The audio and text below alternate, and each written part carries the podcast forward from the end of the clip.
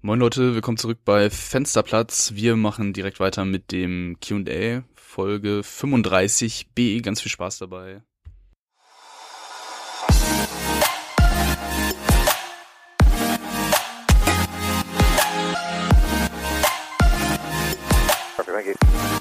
American 787, descent flight level 210. Descent flight level 210, American 787.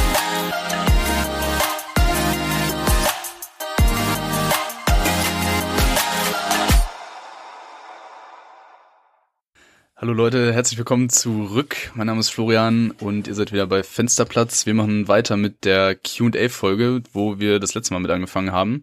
Und äh, es hat sich nichts verändert. Neben mir sitzt immer noch Felix. Jo, herzlich willkommen auch von mir. Zwei Wochen sind vergangen. Ähm, Wie im Flug. weiter, wie im Flug, ja. Quasi. Ja. Ähm, also es ist halt, ja, es ist halt wirklich nichts passiert. Deswegen können wir, halt nichts, deswegen können wir jetzt auch nichts anderes erzählen. Ja. Wir hoffen, euch geht's gut. Ihr habt die zwei Wochen gut verbracht. Und äh, nochmal vielen Dank für die Zusendung der Fragen. Ja, Und weiter geht's. jo. Was ist denn über die äh, Rückkehr des A340-600 bei Lufthansa bekannt, Florian? Kannst du uns da was sagen? Eine sehr berechtigte Frage. Äh, ich habe ja schon mal gesagt, es ist mein absolutes Lieblingsflugzeug und es wäre wirklich sehr, sehr schade, wenn diese, äh, dieser schöne Brummer vom Himmel verschwinden würde. Aber glücklicherweise werden die ähm, noch weiter eingesetzt.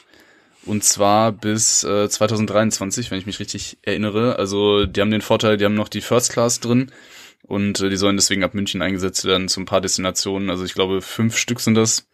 Und äh, bis der A350 dann mit einer First Class ausgeliefert wird, bleibt er uns noch erhalten.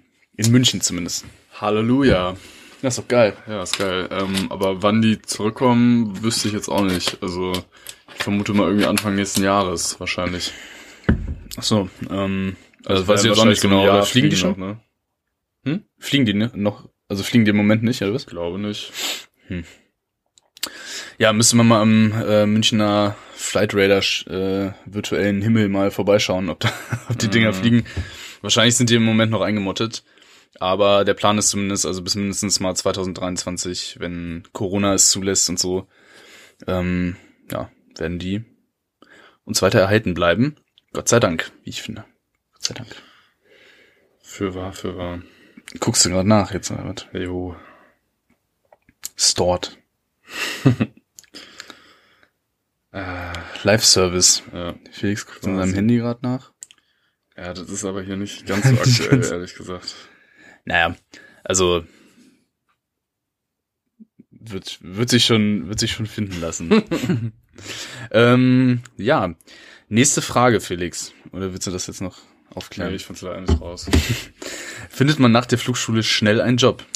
Ja, kommt drauf an, ähm, wie die konjunkturelle Situation ist und wo du bereit bist hinzugehen, ehrlich gesagt. Ähm, wenn du weltweit suchst, wirst du mit Sicherheit schnell einen Job finden. Wenn du keine großen Ansprüche hast, wirst du mittlerweile auch schnell einen Job finden, denke ich. Ähm, ja, ansonsten Job ist nicht gleich Job. Job ist nicht gleich Job, genau. Also ja, es hängt wirklich von diesen zwei Faktoren ab. Also die ähm, Corona war jetzt natürlich eine sehr, sehr besondere Situation. Da war natürlich ähm, nirgendwo auf der Welt irgendwie ein Job zu ergattern. Aber es sieht ja jetzt so aus, als wenn die Kapitalsohle durchschritten ist tatsächlich. Also es geht wieder aufwärts und dementsprechend werden vermutlich bald auch wieder neue Leute eingestellt. Also es ist halt immer die Frage, wo und äh, zu welchen Bedingungen man bereit ist zu arbeiten. Ähm, ja. Das kann man, glaube ich, dazu im Großen und Ganzen sagen, ne? Ja, also es empfiehlt sich natürlich immer, die Airlines, die selber ausbilden, diese Möglichkeit äh, zu nutzen und das zu probieren, ähm, ist in jedem Fall vorzuziehen. Aber ja, wenn man äh, an einer freien Flugschule ist und sich für den Gesamtmarkt ausbilden lässt, dann, ja, was Felix jetzt schon gesagt hat, also es lässt sich wirklich, ähm, lässt sich keine Aussage zu treffen. Also ich, ich vertrete die Auffassung, äh, wenn man jetzt bereit ist, ähm, vielleicht, wenn man gerade Pech hat und eine schlechte Phase erwischt, wo nicht gesucht wird, kann man natürlich immer Pech haben, aber ich glaube, wenn man äh, einen guten Job macht und ein guter Pilot wäre, würde, würde man auch relativ schnell äh, eine gute Anstellung finden können. Aber das Problem ist halt mittlerweile, dass äh, es eigentlich nur noch darum geht, ob deine Eltern Kohle haben oder nicht. Äh, das ist im Moment, glaube ich, so das größte Hindernis, wenn man ins Cockpit will. Und das führt halt dazu, dass äh, es nicht unbedingt äh, darum geht, ob du geeignet bist, sondern eher, ja, ob du das Geld zahlen kannst für diese Ausbildung. Und das führt halt auch dazu, dass nicht immer die, äh, ja, die Top-Leute sozusagen äh, aus der Flugschule kommen und die haben es dann halt unter Umständen äh, ein bisschen schwerer, weil die Airlines natürlich schon gucken, äh, ob du da reinpasst oder nicht. Das macht nicht die Flugschule vorab, sondern äh, das entscheidet sich dann halt erst, wenn du dann deine ersten Screenings hast und äh, ja, dann ähm, wird es unter Umständen schwierig, wenn man da nicht äh, ja nicht der geeignetste Kandidat ist. Ähm, deswegen ja kann man das glaube ich auch so zusammenfassen. Kommt drauf an. Aber klar, also je besser die die ähm, die Konjunkturlage, desto eher findet man auch einen Job, der gut bezahlt wird und so. Ja. Genau.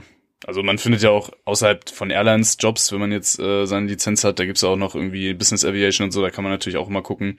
Aber ja, da muss man halt auch wirklich Glück haben, dass man da einen ganz guten Job findet, weil da gibt's auch viele schwarze Schafe. Nicht alle, aber ein paar halt, ne? Ja. Jo. Nächste Frage ist an dich gerichtet. Kriegt man ein Studium neben dem Pilotenjob gut unter einen Hut? Ja, kommt drauf an. Ähm, also ich würde sagen, auch hier hängt es von den persönlichen Ansprüchen ab. Wenn du nebenbei vorhast, äh, Politik oder Professor für äh, Philosophie oder sowas zu werden, dann wird es mit Sicherheit schwierig. Und Vollzeit fliegst. Ähm, ich studiere ja in Teilzeit und mein Anspruch ist einfach nur bestehen. Also ich habe jetzt tatsächlich nicht irgendeine, ich will da jetzt nicht mit 1-0 irgendwie rausgehen. Ähm, aber klar, es ist natürlich zeitlicher Aufwand, den man irgendwie betreiben muss. Ähm, ich kann halt, während ich jetzt im Zug sitze, natürlich irgendwie an, den, an dem Skript arbeiten und so. Deswegen ist es für mich halt jetzt nicht unbedingt der Zeitverlust. Ähm, das ist tatsächlich cool, dass ähm, bei dem Fernstudium ja viele Sachen digitalisiert sind und man das mobil und unterwegs bearbeiten kann. Äh, aber ich würde trotzdem sagen, dass ähm, ja je nach Anspruch schwieriger sein kann oder einfacher. Also ich setze mich da halt nicht unter Druck. Für mich ist mein Ziel, irgendwann einen Hochschulabschluss zu haben. Ob das jetzt ein 1-0, 2-0, 3-0 wird, ist mir eigentlich relativ schnuppe. Deswegen ähm, gehe ich das halt ganz locker flockig an irgendwie und äh, kriege das deswegen auch ganz gut hin. Ich glaube, wenn man jetzt tatsächlich wirklich ähm, die Zeit da rein investieren würde, dass man da irgendwie eine 1-0 schafft, dann ist es wahrscheinlich schon ähm, mit sehr großen Entbehrungen verbunden, würde ich mal sagen. Ähm, also zumindest Vollzeit auf Kurzstrecke. Bisschen schwierig dann, aber auch machbar. Also es hängt ja immer davon ab, wie persönlich man sich auch einschränken muss. Ähm, ich glaube aber ein Studium, wo du jetzt viel Präsenz hast zum Beispiel oder wo du, also ich, in dem Teilzeit ist es, äh, Teilzeitstudiengang ist es so, dass es ein Modul pro Semester ist. Wenn du da jetzt mehrere Module im Semester belegen musst, plus fliegen, ah, stelle mich schon echt knackig vor, muss ich sagen. Also das ist dann tatsächlich, glaube ich, schon nur mit einer sehr, sehr hohen Bereitschaft, sich zu quälen und mit einer sehr hohen Organisationsbereitschaft machbar. Ja, aber also ich würde trotzdem sagen, dass man es schon hinbekommt, ne? Also ich glaube auch, wenn man da, also man hat natürlich jetzt nicht das locker flockige äh, Leben dann unter Umständen, aber also wenn ich jetzt nochmal die Wahl hätte, erst studieren und dann fliegen oder studieren während des Fliegens, also ich würde das auf jeden Fall vorziehen, ne? Weil äh, du verdienst halt Kohle, äh, du arbeitest schon, du hast Arbeitserfahrung dann und sowas und äh, dann kannst du immer noch äh, dein, dein Fach studieren. Ähm, klar, es dauert dann unter Umständen ein bisschen länger und äh, ist jetzt nicht so super angenehm, dass man äh, jeden Abend, äh, weiß nicht, äh, mit irgendwelchen Leuten dann feiern gehen kann oder so. Das geht dann halt nicht, aber ähm, ja, ist auf jeden Fall die finanziell äh, sinnvollere Variante. Also ich würde es äh, ich würde es gerne rückblickend anders machen, aber ja. Ja gut, klar. Also wenn man jetzt zum Beispiel, ähm, also da gibt's ja auch Modelle, ähm, gerade für die Kabinenbesatzung, die dann halt in Teilzeit fliegt. Das ist dann natürlich wieder was anderes. Aber Vollzeit auf Kurzstrecke finde ich schon, also es ist schon sportlich, wenn man jetzt äh, auch den, Ja, kann ja Teilzeit machen sonst so. ja klar, aber wenn man jetzt den Wunsch hat, auch noch ein Sozialleben zu haben und so, plus Ruhezeiten etc., dann ist es natürlich schon, Hm. ähm, wenn man es Vollzeit macht und wirklich Ga Gas gibt, da schon schwierig. Ja. Ja, die Frage ist halt auch, wofür man das jetzt macht, ne? Also jetzt nur um akademischen Abschluss zu haben. Ja. Ist dann vielleicht nicht so motivierend, dass man das dann durchhält. Aber ja, auch eine Typfrage. Ähm, nächste Frage, oder? Mhm. würdet ihr im Ausland arbeiten, um euren Job zu verfolgen? Zum Beispiel in Dubai. Dubai. Das Traumland der Influencer, finde ich. Äh, ja, ich glaube schon, will ich schon machen. Ich nicht. Nee? Nee. Okay. Warum? Ja, also für mich, also ich mag Deutschland, obwohl ich äh, relativ viel mecker. Ähm, ja, mein gutes Recht als Deutscher, ganz ehrlich. äh, mag ich Deutschland eigentlich ganz gerne und äh, also ich würde sehr ungern nur hier weg. Mm, ich finde es auch gut, wenn man im Cockpit Deutsch spricht, äh, weil äh, das die Kommunikation schon erheblich äh, ja, vereinfacht. Gerade wenn man müde ist und so, muss man da jetzt nicht über jedes Wort erstmal nachdenken und so. Ähm, wenn man da jetzt äh, ja ein bisschen quatschen will und sowas. Ähm, und man hat natürlich auch noch andere Vorteile hier mit dem äh, Sozialsystem und so. Also einen deutschen Arbeitsvertrag äh, würde ich jederzeit vorziehen, wenn äh, jetzt natürlich irgendwie ähm, ja kein anderer Weg besteht als ins Ausland. Dann müsste man dann in den sauren Apfel beißen. Aber das wird unter Umständen dann sehr, sehr schwer zurückzukommen. Wir haben einige Kollegen, die im Ausland äh, geflogen sind und ähm, ja, da ist das Urteil auf jeden Fall gemischt. Manche finden es äh, super, muss man auch der Typ für sein. Äh, manche sind froh, dass sie wieder hier sind. Ähm, ja, gerade so China und so war jetzt die letzten Jahre auch ein ziemlicher Markt für ähm, europäische und amerikanische Piloten. Ähm, ja, da gibt's auch die verschiedensten Modelle. Kohle ist natürlich sehr attraktiv im Ausland. Äh, da zählt ja der Pilotenberuf noch ein bisschen mehr. Aber ja, für mich wäre es nichts. Kann ich ruhig so zusammenfassen, ja. Ja, also ich habe die Frage jetzt auch so verstanden, wenn es äh, quasi nötig ist, also Deutschland zu verlassen, würde man das machen, um seinen Traumjob zu machen, dann würde ich es halt machen. Ähm, also ich glaube schon, dass ähm, auch im Ausland Spaß machen kann zu fliegen. Ich habe das ja auch schon gemacht. Ich war ja äh, in Spanien und in Belgien, bin da geflogen, es war okay. Ähm, aber also ich möchte es nicht, aber wenn es nötig ist, würde ich es auf jeden Fall machen. Ach, du hast gleich von Anfang an so verstanden, dass man, Ja. also als Notnagel Ja, sozusagen. ah, ja dachte okay. ich jetzt. Mhm. Ähm, deswegen dann würde ich es machen. Ähm, und ich glaube auch, dass es interessante Flugbetriebe im Ausland gibt, wo ich auf jeden Fall hingehen würde. Ich würde jetzt nicht zu irgendeiner Wald- und Wiesen-Airline nach China gehen oder, oder ähm, jetzt zwangsläufig da in den Sandkasten, um da irgendwas zu fliegen. Ähm, weil man da ja auch immer ein bisschen gucken muss, wie ist das jetzt mit dem eigenen Anspruch. Und man muss halt auch gucken, äh, geht man da jetzt als Co-Pilot hin oder geht man da als Kapitän hin? Das ist auch nochmal ein deutlicher Unterschied Mhm. in der Betrachtungsweise. Aber ich würde es jetzt nicht ausschließen. Nee, also gerade wenn gerade wenn man jetzt hier irgendwie seinen Job verlieren sollte oder so, dann äh, ist das natürlich dann schon eine gute Möglichkeit, auch weiter sein Geld zu verdienen und so, ne? Ja. Aber ähm, ist halt nicht alles Gold, was glänzt, hat man jetzt in der Corona-Krise gesehen. Die ersten, die nach Hause geschickt wurden, waren eigentlich die Kollegen im Ausland. Ähm, also deswegen, äh, wenn man die Chance hat, einen deutschen Arbeitsvertrag zu kriegen, dann ist der meistens schon schon was wert und äh, die Gehaltseinbußen, die man so äh, im Vergleich dann halt hat, die ähm, ja sind unter Umständen dann auch äh, ein bisschen relativ wiederum. Aber also, wie gesagt, es gibt auch so manche Abenteuersucher und so, die finden das ja cool, wenn sie im Ausland wohnen und das ist ja auch, äh, ist auch okay. Ähm, so wie du das jetzt gemacht hast, ist eigentlich auch ganz cool, ne, dass man es mal erledigt hat, aber man, man wusste, man kommt irgendwann zurück, so, ne? Ja, wusste man jetzt nicht unbedingt. Ja, also ich wusste es ja. jetzt nicht unbedingt 100 Prozent, aber klar, es war schon irgendwie absehbar. Ähm, also nur mal als Beispiel, es ist ja ein Unterschied, würde jetzt British Airways oder KLM zum Beispiel suchen oder würde man jetzt nach äh, China gehen, um da irgendeinen Frachter durch die Gegend zu fliegen, ne? Würde ich jetzt mal sagen. Hm. Also das macht schon deutlich einen Unterschied. Deswegen, Ausland ist ja jetzt sehr pauschal gehalten. Äh, wenn man mich jetzt fragt, würde ich nach Indonesien gehen, um da im Dschungel durch die Gegend zu fliegen, würde ich wahrscheinlich sagen eher nein. äh, wenn es jetzt aber darum geht, zum Beispiel aus dem europäischen Ausland ähm, Langstrecke zu fliegen, würde ich jetzt sagen, ja, das mache ich. Also da hätte ich jetzt nicht so das Problem mit. Na klar.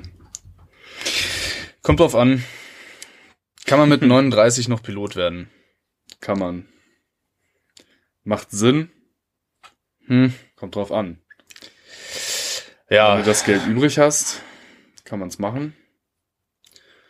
genau. Also ich, äh, das, also die Ausbildung ist auf jeden Fall äh, am freien Markt natürlich nicht äh, alterslimitiert.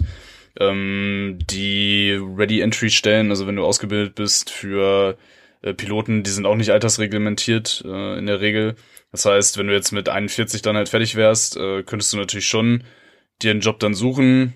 Ähm, ja, wir haben vorhin schon mal drüber gesprochen, ich weiß nicht, ob es in Folge 1 war oder jetzt, ja, muss Folge 1 gewesen sein mit dem, das Thema Seniorität.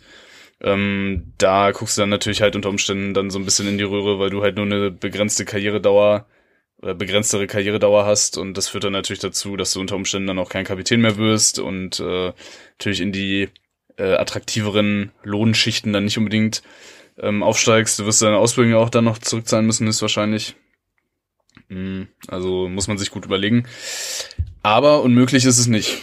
Nee, also es gibt, also gerade zu Zeiten des Pilotenmangels, ähm, auf die man ja eventuell zusteuert, also zumindest gibt es ja Signale aus Amerika, dass das durchaus passieren könnte, dass wieder ein größerer Mangel vorherrscht, dann ähm, ist es natürlich so, dass auch Piloten, die älter sind, genommen werden. Ähm, ja, aber es ist halt schon eine sehr individuelle Betrachtungsweise, die man da vornehmen muss kann man jetzt zum Beispiel das Ganze modular machen, also nebenberuflich die Pilotenlizenz erwerben oder setzt man da wirklich alles auf eine Karte? Das sind halt Faktoren, die man vorher mal berücksichtigen muss.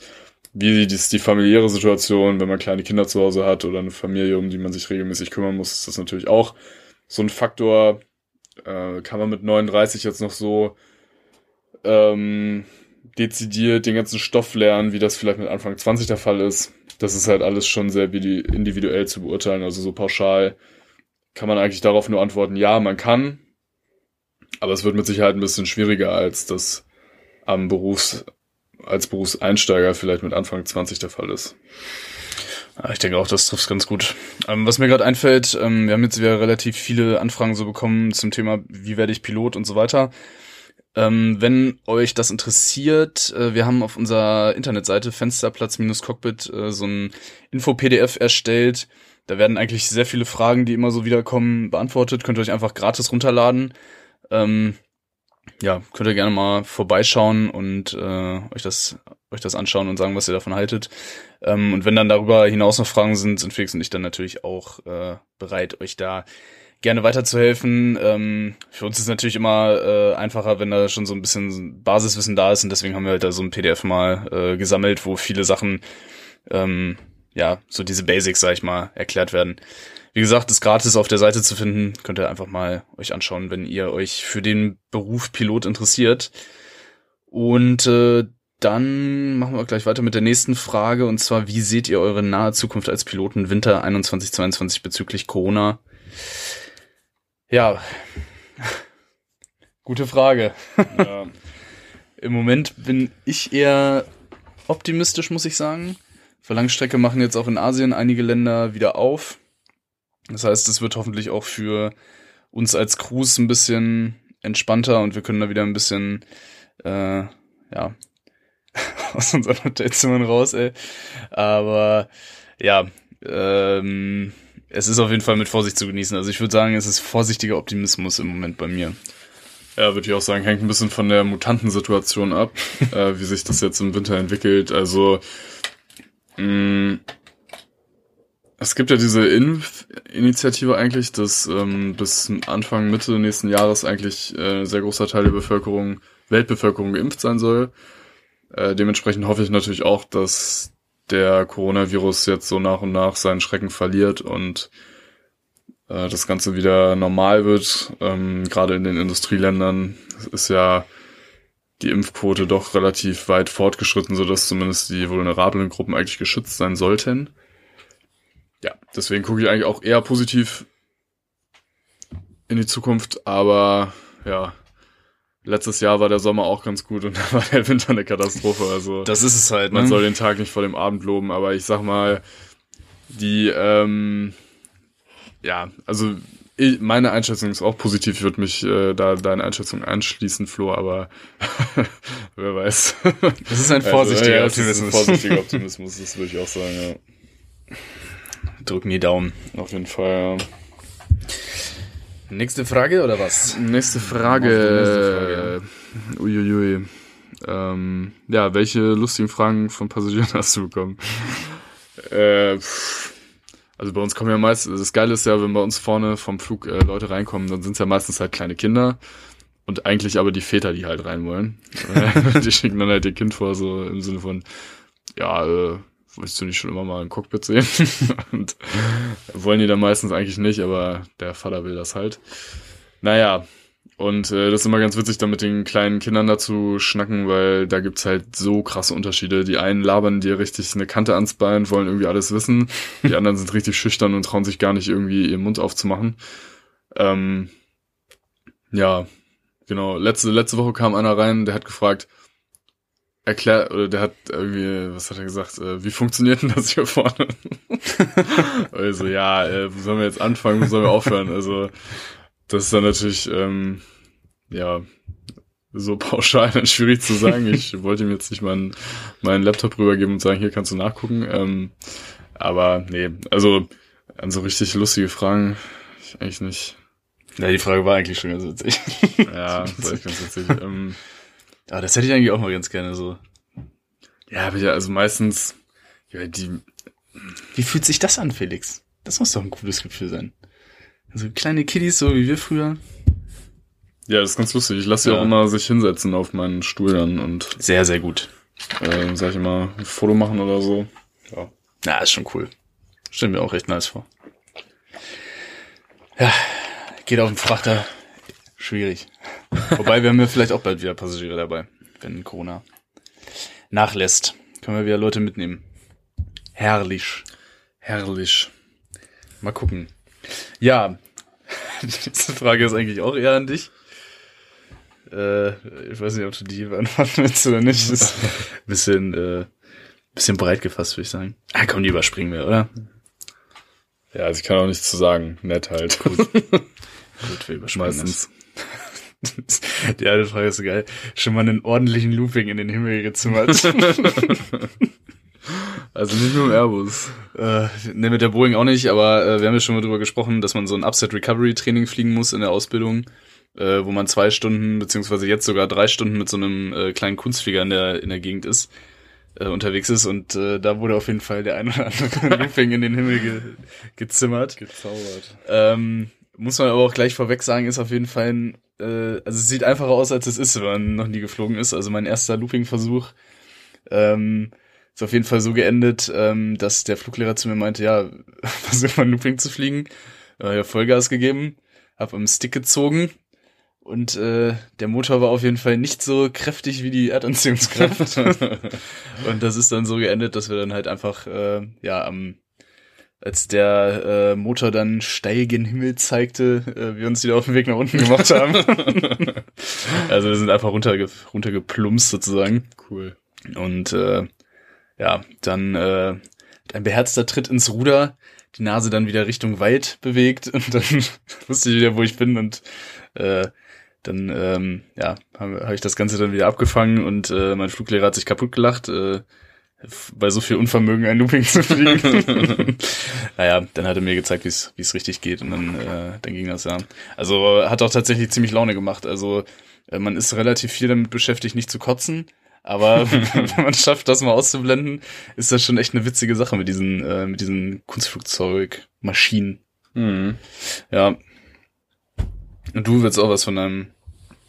Ja, also ich habe also so richtig, äh, richtig, richtigen Looping eigentlich nicht gemacht. Also äh, wir haben das so ansatzweise gemacht beim Upside Recovery Training, aber bei uns war das Problem, dass das Wetter so relativ marginal war. Also wir hatten nicht so super Sichten und wir waren da ein bisschen vorsichtig, deswegen ähm, haben wir eigentlich eher so einen halben Looping geflogen, also aus so einer Rolle und dann quasi nur nach unten weggezogen. Ah, okay. Also einmal auf den Mhm. Kopf gedreht und dann so nach unten weggezogen. Ja, so einen halben Looping. Genau. Da gibt's schon spektakuläre Manöver auf jeden Fall. Kann man Also so sagen, ja. Flug und der ganze Scheiß. Das Mhm. ist schon witzig. Ja. Wir hatten halt auch so einen richtigen Crack äh, bei uns, der das äh, mit uns gemacht hat. Der ist halt hauptsächlich auch äh, bei einer Airline geflogen, aber ähm, war auch Fluglehrer nebenher und der war auch Kunstflugpilot und ja, also der hat da wirklich äh, abgeliefert. Also das war schon krass. Der hat äh, ein paar verrückte Sachen da abgezogen, wo ich überhaupt nicht mehr wusste, wo wir sind. Der saß da ganz entspannt, ey. Ja, schon verrückt. Kann man sich halt auch dran gewöhnen, ne? Aber ja. Schon mal während des Fluges eingeschlafen. Nein. Nein, nur während des Podcasts. Wie ihr auch, ihr kleinen, kleinen Schäfchen.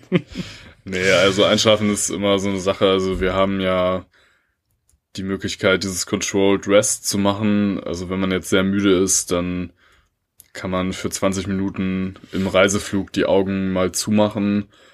Ähm, sagt natürlich vorher seinem Kollegen Bescheid und äh, auch der bei uns jetzt der Kabinenbesatzung, dass die halt nach 20 Minuten anrufen, um zu gucken, dass wir vorne einsatzfähig sind. Deswegen, also man hat so ein paar Mittel, um dagegen gut anzukommen.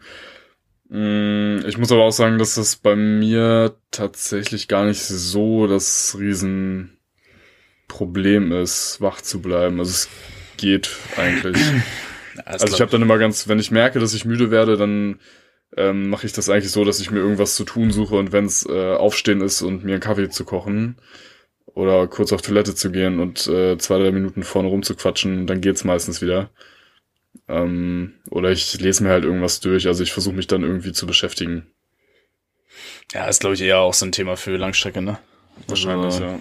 Da ist tatsächlich schon ein großer Kampf bei der vielen Flügen, der Kampf gegen die Müdigkeit und äh, ja, dementsprechend äh, auf jeden Fall eine berechtigte Frage, aber passiert es mir noch nicht. Ähm, es gibt aber Kollegen, denen das durchaus schon mal passiert ist. Also ähm, darf man nicht unterschätzen, das Ganze.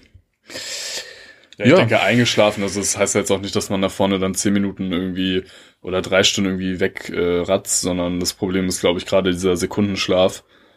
Wenn man dann so drei, vier Sekunden weg ist und dann so hm. hochschreckt hm. jedes Mal. Ja. Aber das, das habe ich irgendwie nie.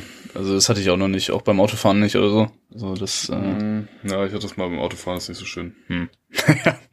Hätte ich jetzt noch nicht erwartet, dass das so, ja. dass das so angenehm ist.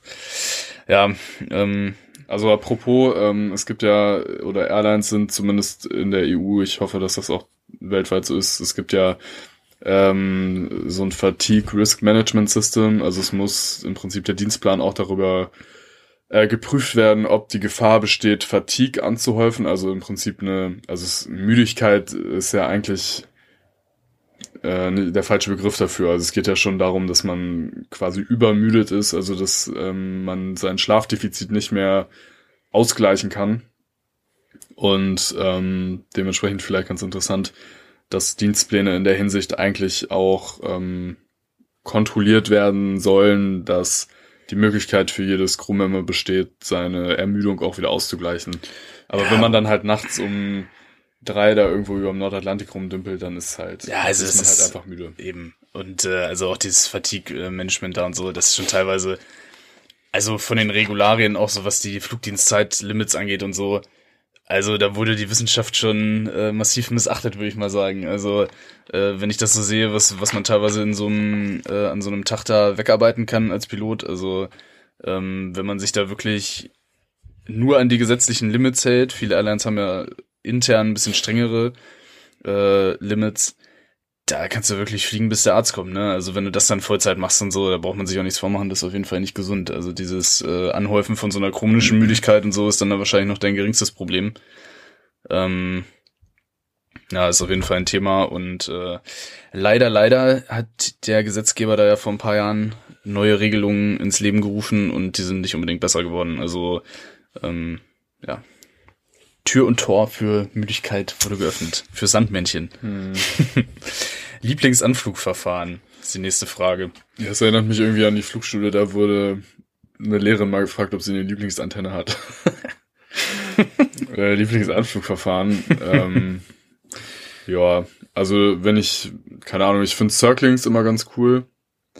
Aber weil sie halt spektakulär sind und was halt auch immer ganz nice ist, einfach visual, weil man halt relativ frei ist in dem, was man macht. Aber ILS ist natürlich entspannt, also es hat auch seine Vorteile. Ich habe kein Lieblingsanflugverfahren. Ja, ich habe auch kein, kein Lieblingsanflugverfahren. Hängt davon ab, mit welchem äh, Gemütszustand man den Anflug angeht. Mhm. Wenn man mhm. jetzt nicht gerade Thema zur vorigen Frage äh, übermüdet ist, dann äh, macht so ein Visual äh, wahrscheinlich ziemlich Laune. Ähm, wir fliegen eigentlich nur Destinations an, wo es äh, ein ILS gibt oder halt ein äh, AirNav-Anflug, also äh, mit äh, GPS-Unterstützung. Und ähm, ja, dementsprechend äh, habe ich da jetzt auch nicht so die große Bandbreite an unterschiedlichen Anflügen parat. Ähm, natürlich ab und zu auch mal ähm, ja, eine nette Abwechslung ist, wenn man mal so einen VR-Approach macht oder so.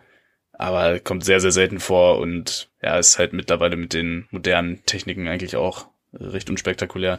Also deswegen so ein Visual würde ich ganz gerne mal machen, auch mit der mit dem dicken Brummer, aber ja. Das geht sich bei uns leider nicht aus im Schade. Streckennetz. Schade.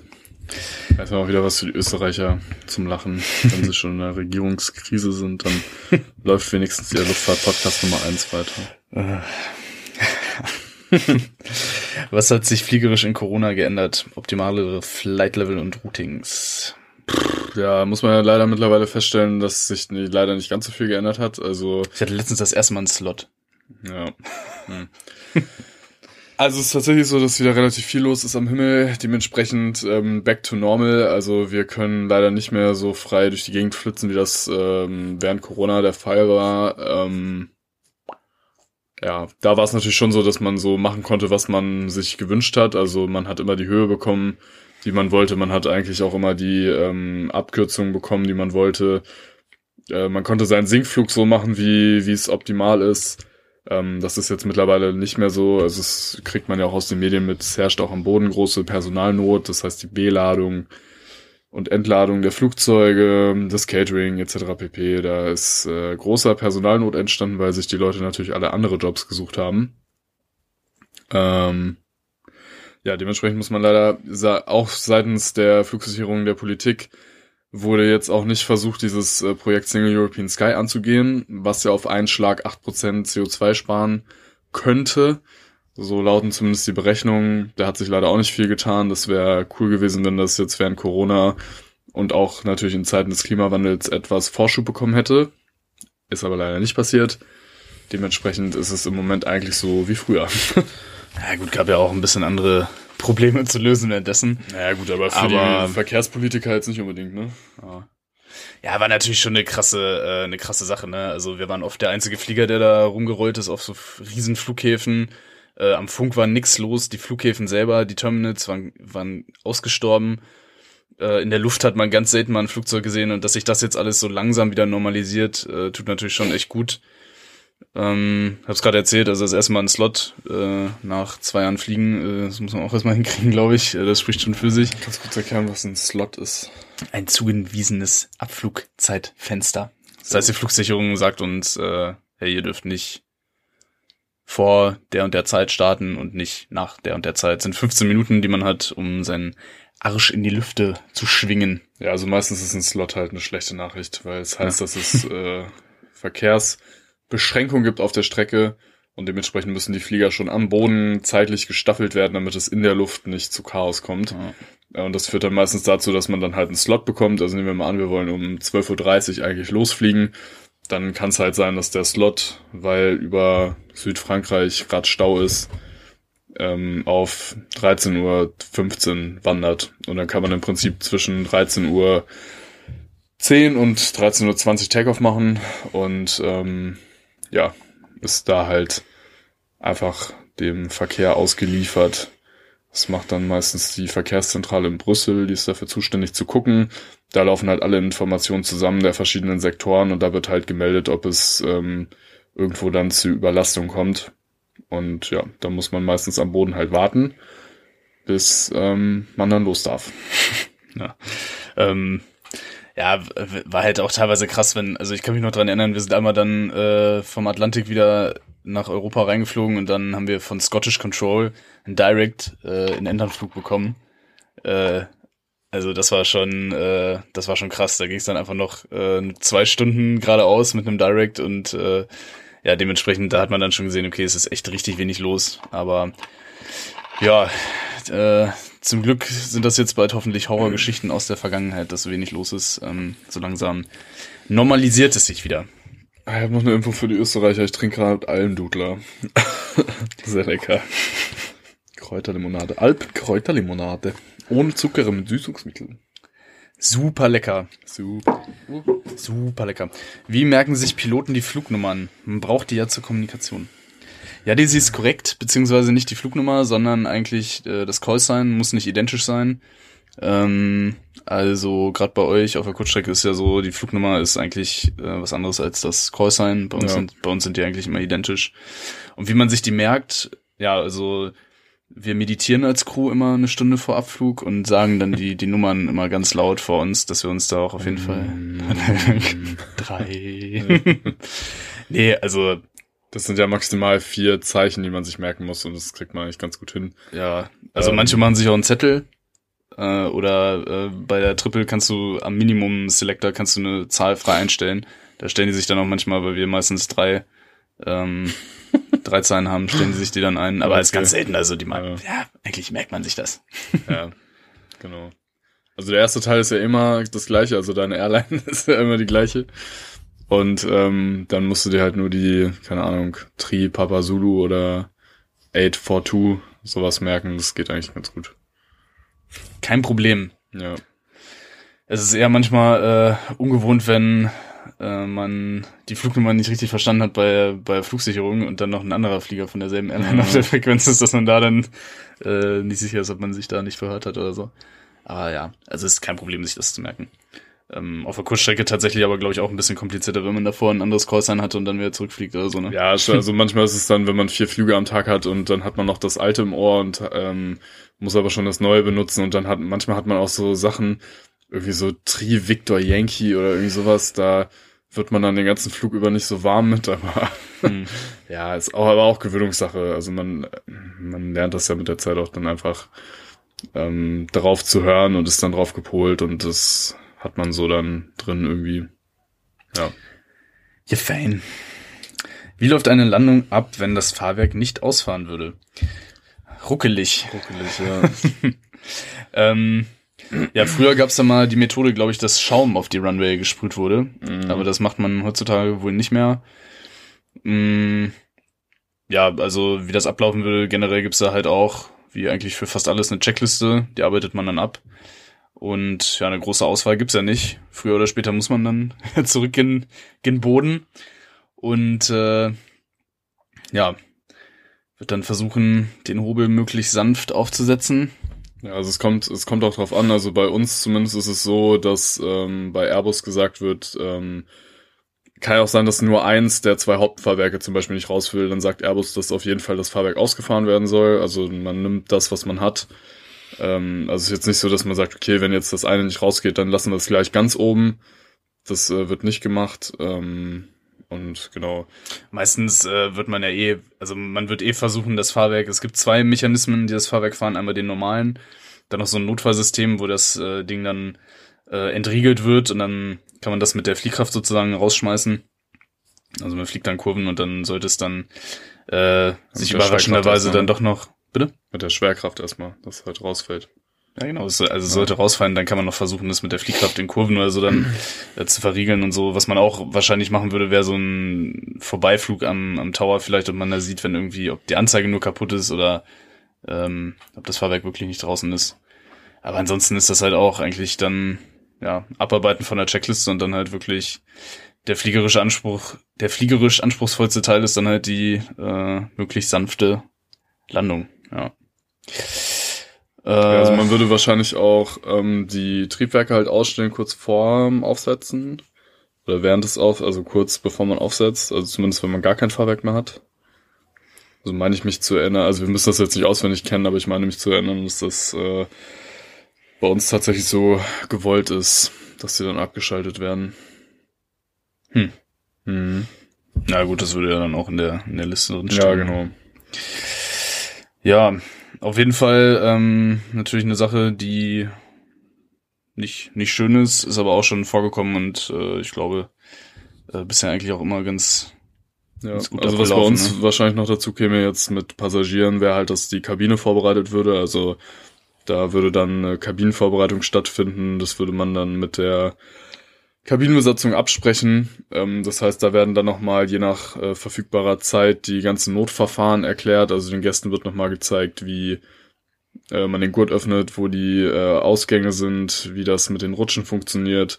Äh, dadurch, dass man dann halt auch weiß, dass es äh, eine etwas härtere Landung wird, wahrscheinlich äh, wird die Kabine vorbereitet im Sinne von ähm, die Vorhänge werden schon mal abgenommen, die Gäste werden halt auch gebeten, dass sie so spitze Gegenstände ablegen. Also je nach ähm, verfügbarer Zeit ist das dann schon relativ umfangreich und dauert auch seine Zeit.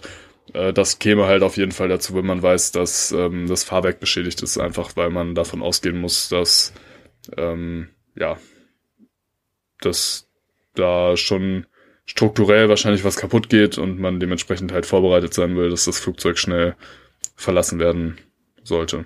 Ja. Jo. Letzten beiden Fragen, würde ich sagen, oder? Ja, die eine geht schnell, würde ich sagen. Warum zeigt ihr euch nie zusammen? Ich finde Flo zu hässlich und er mich, deswegen. Spaß. Gehen wir dem direkt aus dem Weg. Nein, äh. Ja, also, wir arbeiten ja nicht zusammen, deswegen können wir uns nicht zusammen zeigen. Naja. Ja, hat, also, bei mir ist halt so, äh, ich habe jetzt nicht so die, äh, den krassen Fokus auf so eine Instagram-Karriere. Äh, ich hatte ja schon mal gesagt, äh, ich wurde da dankbarerweise vor einiger Zeit mal ähm, bisschen eingebremst von einer äh, wichtigen Person und äh, ich versuche das auch zu beherzigen. Äh, also ähm, mir persönlich ist das jetzt, äh, ja, ich, ich mag das nicht so gerne bei Instagram, äh, da jetzt groß da im Fokus zu stehen. Ähm, ja, ist natürlich cool, also ähm, auf der einen Seite, auf der anderen Seite, ja, ich brauche das jetzt nicht so unbedingt in dem Maße und äh, eine andere Sache ist halt auch auf Firmenseite ist das jetzt auch nicht äh, bei uns so gewünscht, dass man sich da so ähm, also öffentlich äh, zeigt und Bilder aus dem Cockpit und sowas äh, sind auch nicht nicht gewünscht und äh, das versuche ich dann natürlich auch zu respektieren. Äh, es gibt halt auch eine, einen großen Anteil an Kollegen, die äh, Instagram und sowas nicht so positiv gegenüberstehen. Ähm, das ist halt auch so ein Grund hier beim, ja, dass, dass man da so ein bisschen äh, schnell ja, weiß ich nicht, in so eine Position kommt, wo man sich dann vielleicht dafür rechtfertigen muss, dass man jetzt hier im Internet sich irgendwie hinstellt als, äh, was weiß ich, was für geiler Pilot oder so. Und äh, dem allen probiere ich da so ein bisschen aus dem Weg zu gehen. Ist bei uns leider äh, teilweise so, dass da so ein bisschen, ja, Reibereien dann entstehen könnten und da habe ich halt keinen Bock drauf. Äh, so mache ich das dann deswegen. Mhm. Und äh, dementsprechend sieht man mein, äh, mein Gesicht dann auch nicht, äh, nicht so oft zumindest. genau. Ja. Außerdem bin ich halt auch viel hässlicher als Felix. ja. Deswegen haben wir, wir haben überlegt, machen wir einen YouTube-Channel oder Podcast und dann, ja. Die war schnell klar. Ja, auf jeden Fall Podcast. Für jeden Fall Podcast. Für jeden Fall. Äh, ja, genau. Ähm, hat, hat also nichts damit zu tun, dass wir uns nicht mögen oder so. Äh.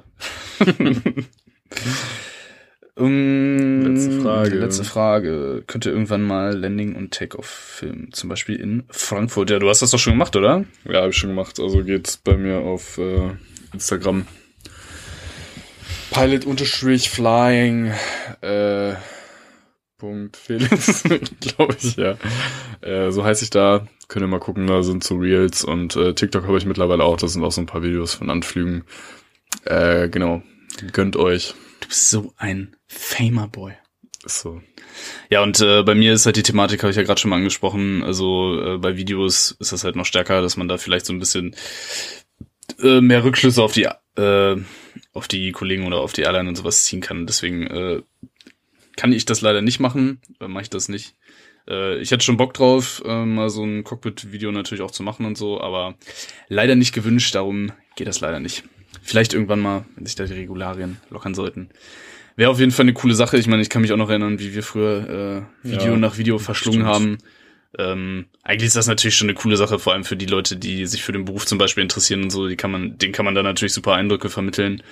Und äh, ja, mit Stativ oder so kriegt man es ja auch so hin, dass einen das in der Arbeit jetzt nicht äh, nicht belästigt. Aber ja, da habe ich jetzt leider keine Möglichkeit, das so direkt zu machen. Ja, es ist halt leider immer ein schmaler Grad. Also es gibt natürlich auch Kollegen, die dann damit nicht so verantwortungsvoll umgehen.